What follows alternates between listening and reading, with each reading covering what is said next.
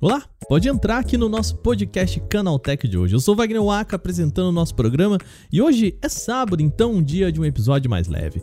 O nosso programa começa falando sobre Pix. A tecnologia é um completo sucesso aqui no Brasil, mas encontrou a sua primeira baixa adesão. Lançados no final do ano passado, os sistemas de Pix Saque e Pix Troco não tiveram sucesso que a transferência simples teve no Brasil.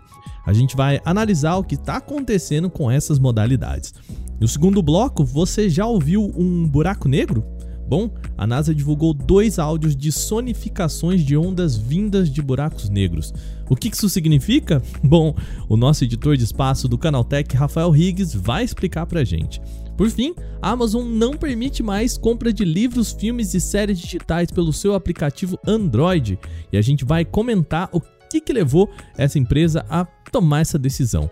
Começa agora o podcast Canaltech, o programa que traz tudo o que você precisa saber sobre o universo da tecnologia para começar o seu dia.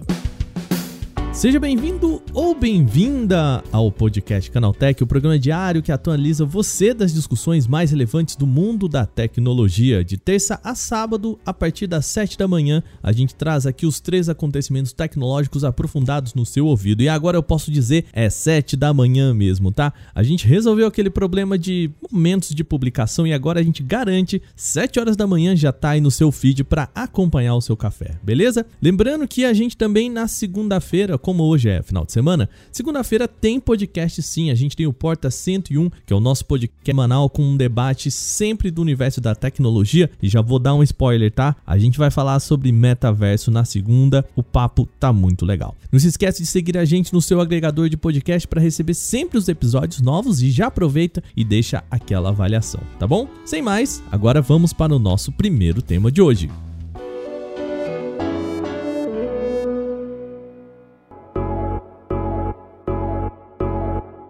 Dados mostram que o Pix é uma das tecnologias econômicas de maior sucesso no Brasil. Contudo, os novos métodos de Pix Troco e Pix Saque não fizeram o mesmo sucesso. As duas modalidades foram lançadas em dezembro do ano passado.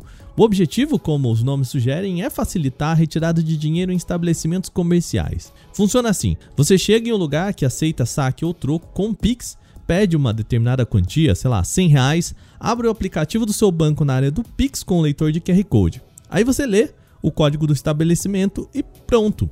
O comércio precisa dar para você os 100 reais que você transferiu com o Pix. Embora seja simples, o método não teve assim uma adesão que a transferência comum de Pix teve. De acordo com dados do Banco Central, as duas modalidades juntas foram usadas apenas 290 mil vezes entre dezembro do ano passado e março desse ano. 290 mil vezes e você pode pensar, pô, parece muito, né? Mas ainda fica bem aquém do que as transferências Pix alcançaram.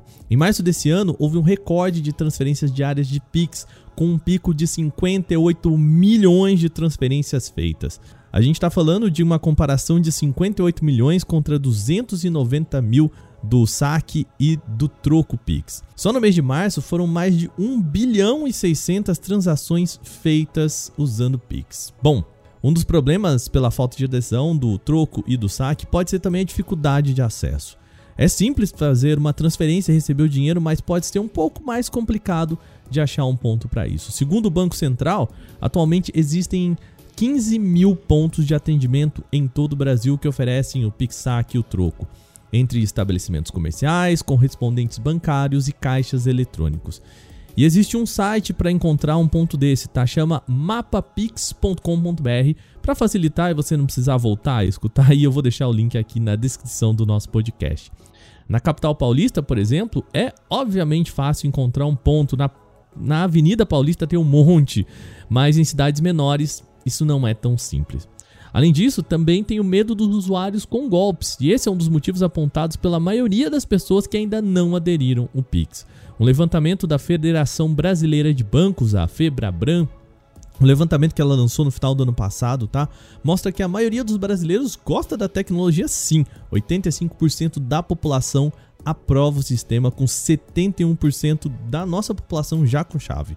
Contudo, 22%, ou seja, quase um quinto do total, já disse ter sido alvo de algum golpe. A clonagem de cartão de crédito ou troca de cartões é o golpe mais comum, com 48% do total. Eu, inclusive, já caí nesse golpe, tá? Outro também bastante comum é o golpe da central falsa. Aqui, alguém pede os seus dados por telefone e isso já aconteceu com 28% dos entrevistados. Por isso é importante tomar alguns cuidados quando você vai fazer uma transferência Pix ou mesmo criar chaves. O mais simples deles é evitar você usar dados pessoais como chaves de Pix. Para facilitar, muita gente coloca o número de telefone, e-mail e CPF, todos os dados pessoais como chaves de seu número Pix. Ou seja, você informa até para pessoas desconhecidas essas informações na hora de uma transação. Segundo dados do Banco Central, de todas as chaves criadas até o momento, 23% são CPF, 21% são números de telefone celular e 14% são e-mails.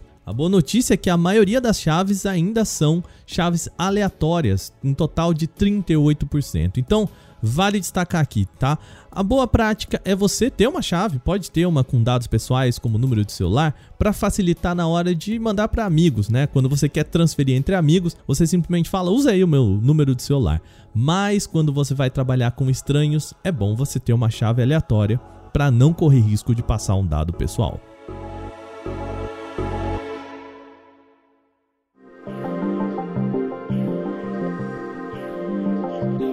Bom, agora vamos falar de sons do espaço. A NASA divulgou dois vídeos com sons de buracos negros. Os clipes foram feitos através de um processo chamado de sonificação. Neles, algumas ondas emitidas por objetos são mapeadas em frequências sonoras que a gente consegue ouvir. É, e o resultado é esse aqui, ó. Esse som que você vai ouvir agora é do aglomerado de Perseus que a NASA conseguiu captar. Escuta aí.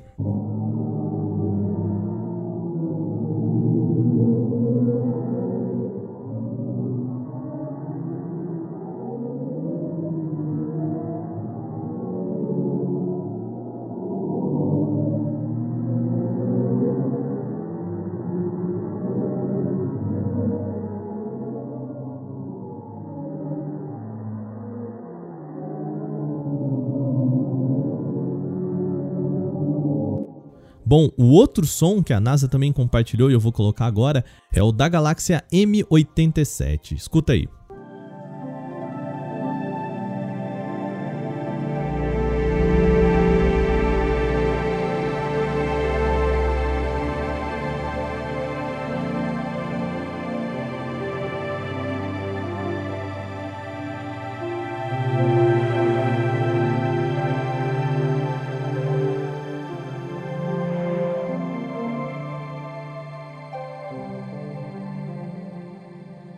Curioso, né?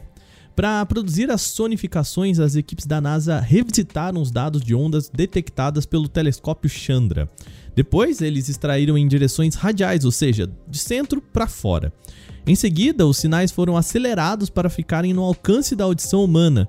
Eles ficam entre 144 a 288 quatrilhões de vezes acima do que a frequência original.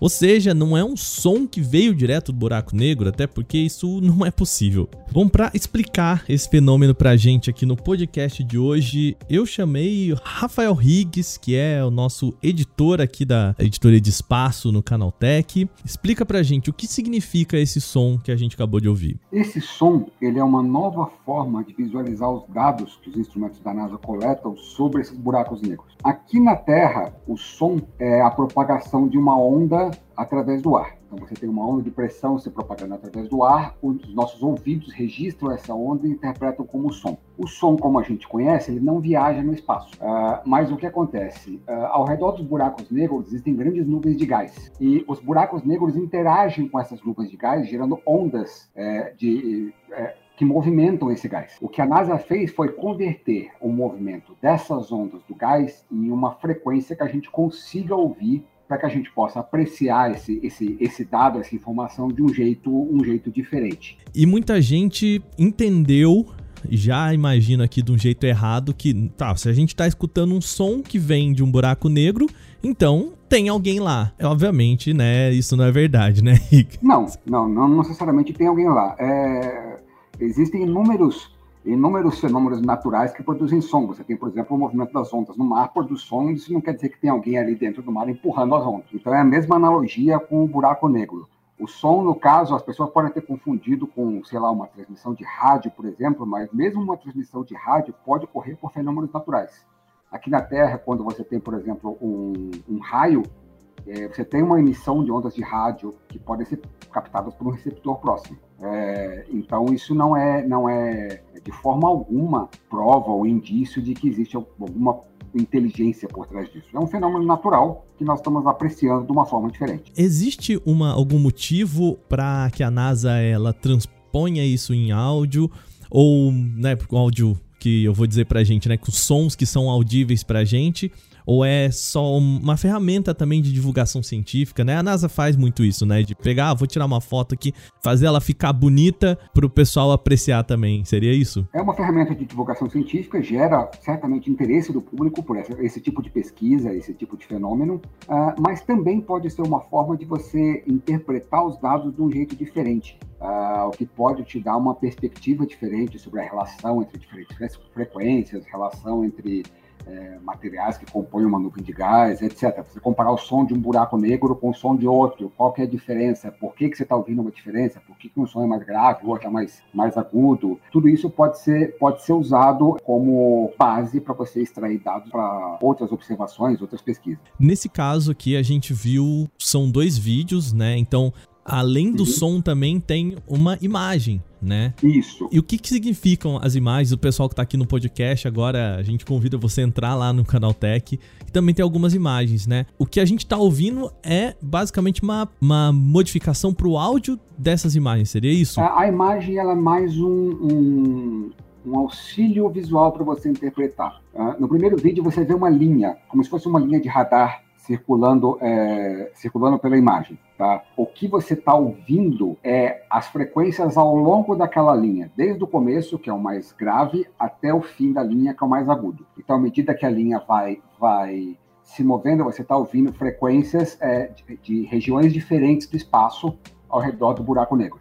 E pra gente deixar registrado aqui então, foram dois, dois sons que a NASA conseguiu sonificar, né? Que é de novo essa ideia de pegar a onda e transpor para os sons que a gente escuta, né? Quais foram esses dois sons, da onde que eles vêm? Um buraco negro está no, no, coração da, do aglomerado de Perseus, tá? que é um buraco negro bastante conhecido, é um dos buracos negros mais próximos da Terra e o outro que é conhecido como M87 ou Messier 87, é o buraco negro no coração dessa galáxia, a Messier 87, que curiosamente é, foi o primeiro buraco negro que conseguiu ser fotografado aqui da Terra, alguns anos atrás. É esse mesmo, nós já tínhamos uma imagem, uma foto desse buraco negro e agora a gente consegue ouvir o som dele. Essa não é a primeira vez que a NASA produz áudio a partir de imagens e observações astronômicas. No ano passado, ela, ela divulgou três vídeos. Primeir, o primeiro foi feito a partir de, de, uma imagem produzida pelo Hubble chamada Deep Field South, que mostra, é, mostra uma visão é, de várias galáxias na, nas profundezas do espaço. A segunda é, sonificação que eles soltaram foi a da nebulosa Olho de Gato. Foi feita com um, uma técnica muito parecida com a que foi usada para o buraco negro. E a terceira sonificação foi da galáxia Messier 51, também conhecida como galáxia do Redemoinho. Foi feita uma combinação de dados de luz infravermelha, luz visível, ultravioleta, raio-x, e tudo isso foi convertido em frequências de áudio para que a gente pudesse ouvir esse Cara, muito interessante. O que talvez chama a atenção do buraco negro também, né, é que a ideia de que nada escapa do buraco negro e de repente a gente fala, opa, esse aqui é um som que vem de lá, né? Então, assim. Pra, pra explicar pro pessoal, não é que o som escapou do buraco negro, né? Ele balançou os gases ali em volta e a gente ouviu esses gases, né? Exatamente. Os buracos, os buracos negros eles são objetos com uma, uma atração gravitacional tão intensa, mas tão intensa que nem a luz consegue escapar deles. Por isso o buraco negro. Você não consegue ver nada ali, não tem nada, não tem luz. O que a gente enxerga é a luz refletida pelos objetos. Se o objeto não reflete luz nenhuma, ele é invisível para nós. E teoricamente som também, né? Exatamente. Mas essa atração gravitacional é tão grande que ela perturba todo o ambiente ao redor do buraco negro. Então, as nuvens de gás, nebulosas, outras estrelas que estão orbitando ao redor, tudo isso é, sofre influência da atração gravitacional do buraco negro, porque ele distorce é, o espaço e o tempo ao redor dele. Então, essa distorção que foi, foi observada pela, pelos nossos instrumentos e traduzida como som. Muito bom. Higgs, obrigado pela sua participação aqui. De novo, é, a gente colocou o som aqui, mas se você quiser ouvir de novo e, e né, se aprofundar, a gente tem um texto muito legal da Daniele Cassita lá no nosso site, editado pelo Higgs, que participou aqui com a gente. Então, vou deixar o link aqui na descrição para você também se aprofundar um pouco mais nesse nessa história toda que é muito curiosa. Higgs, obrigado, viu? Obrigadão. Até mais, pessoal.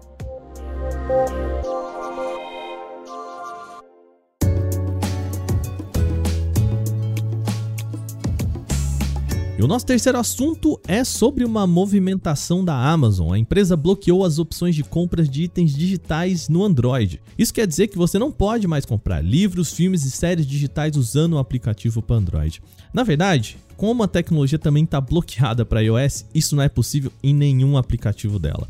Segundo uma reportagem da BBC, a decisão de tirar essa opção teria sido tomada para evitar a comissão de 30% cobrada pelo Google. Aqui a gente volta naquela questão da Apple versus Epic, um assunto é basicamente o mesmo. A gente falou isso ontem, inclusive, aqui no nosso programa.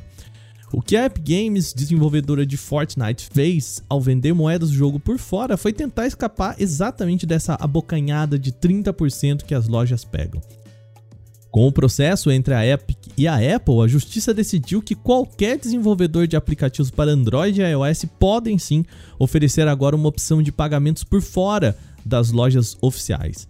É isso que a Amazon está fazendo, tá? Se uma pessoa usa o aplicativo da companhia para tentar fazer uma compra digital, até pode colocar lá no seu carrinho, montar o carrinho usando o programa da Amazon, mas não consegue efetuar o pagamento por lá. Para isso, precisa abrir a sua conta em um navegador, escolher a forma de pagamento e finalizar o pedido. Bom, a Amazon colocou então um passo a mais para você comprar alguma coisa por lá. Embora a empresa não abra isso, é bem provável que o objetivo seja sim fugir dessa cobrança. Atualmente, o Google tem uma política de 30% de taxa para apps com faturamento acima de 1 milhão de dólares. É claro que o aplicativo do Amazon Shopping tem um faturamento acima do 1 milhão de dólares, né? Outro ponto que reforça isso é que a restrição acontece apenas em itens digitais. No caso de compra de produtos físicos, até mesmo livros e filmes, é possível pagar direto pelo aplicativo. Isso acontece porque, no caso da venda de um item físico, Google e Apple não podem ficar com parte desse faturamento. Bom, agora terminadas as principais notícias de hoje, vamos para o nosso quadro Aconteceu Também.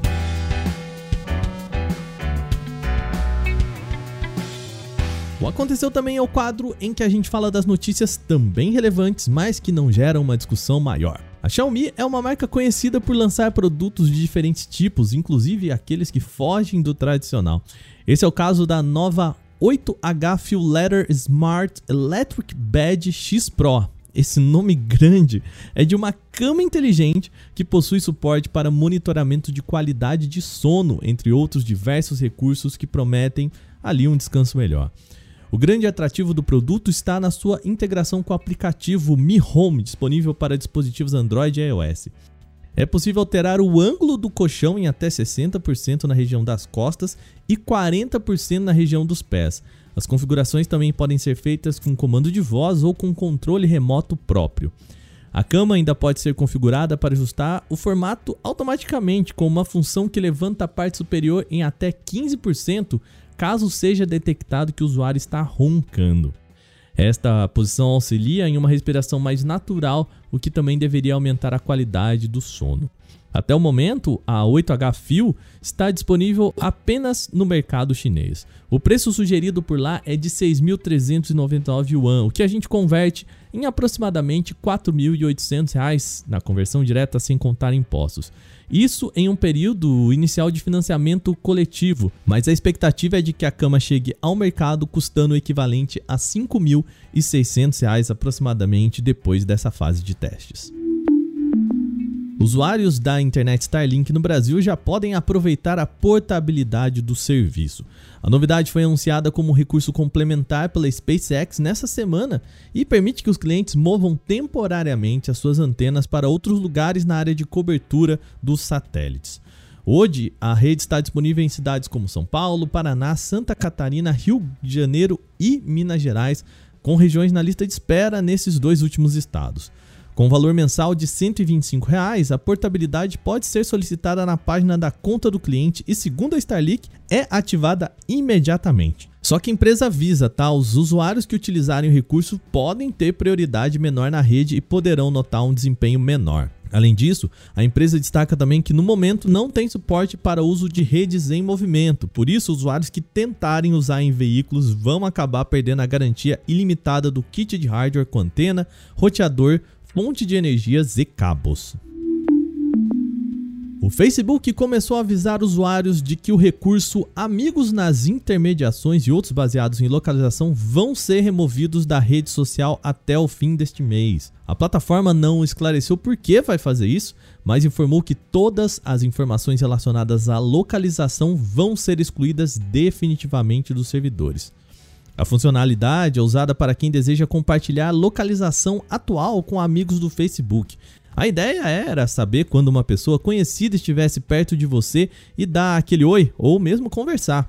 O comunicado está sendo enviado como uma notificação nos aplicativos para Android e iOS. Além disso, informações sobre alertas de tempo, o histórico de localização e localização em segundo plano também devem ser banidas da rede social em breve. O prazo final para usar essas ferramentas é 31 de maio de 2022, sem possibilidade de prorrogação. Alguns novos rumores sugerem que o Snapdragon 8 Gen 1 Plus, o suposto modelo revisado do chip da Qualcomm, foi adiado para a segunda metade de 2022. A principal causa seria o novo surto de Covid-19 na China, junto a outros fatores que podem dificultar a produção de componentes e gerar incertezas quanto à disponibilidade no mercado global. A informação é ainda apenas um rumor do informante Digital Chat Station. Os lockdowns bastante restritos e a preocupação com o aumento expressivo nos casos da Covid lá na China teriam afetado a produção, o que forçou a Qualcomm a reorganizar o cronograma. A situação é similar à da Apple, que teria antecipado a fabricação do iPhone 14 temendo restrições futuras nas fábricas, segundo outros rumores. Diante disso, o primeiro celular embarcado com a plataforma estrearia no mercado chinês no segundo semestre desse ano, ainda sem informações sobre qual modelo seria. A Fundação Oswaldo Cruz assinou nesta semana um acordo de cooperação tecnológica com a farmacêutica norte-americana MSD, também conhecida como Merck. Juntas vão produzir o antiviral Molnupiravir contra a Covid-19, que deve ser distribuído gratuitamente pelo SUS. Inicialmente, a Fiocruz será responsável pela armazenagem, administração, rotulagem, embalagem, testagem, liberação, importação e fornecimento do medicamento para o SUS. O braço responsável pelas atividades será o Instituto de Tecnologia de Fármacos da Fiocruz. Nesse contexto, o Molnupiravir será importado pronto para o Brasil, mas todos os outros processos serão geridos pela Fiocruz. No futuro, é possível que haja transferência de tecnologia, ou seja, o antiviral pode sim chegar a ser feito 100% por aqui. Vale lembrar que na última quarta, dia 4, a Agência Nacional de Vigilância Sanitária autorizou o uso emergencial do medicamento aqui no Brasil. No mundo, apenas outros 17 países aprovaram a medicação.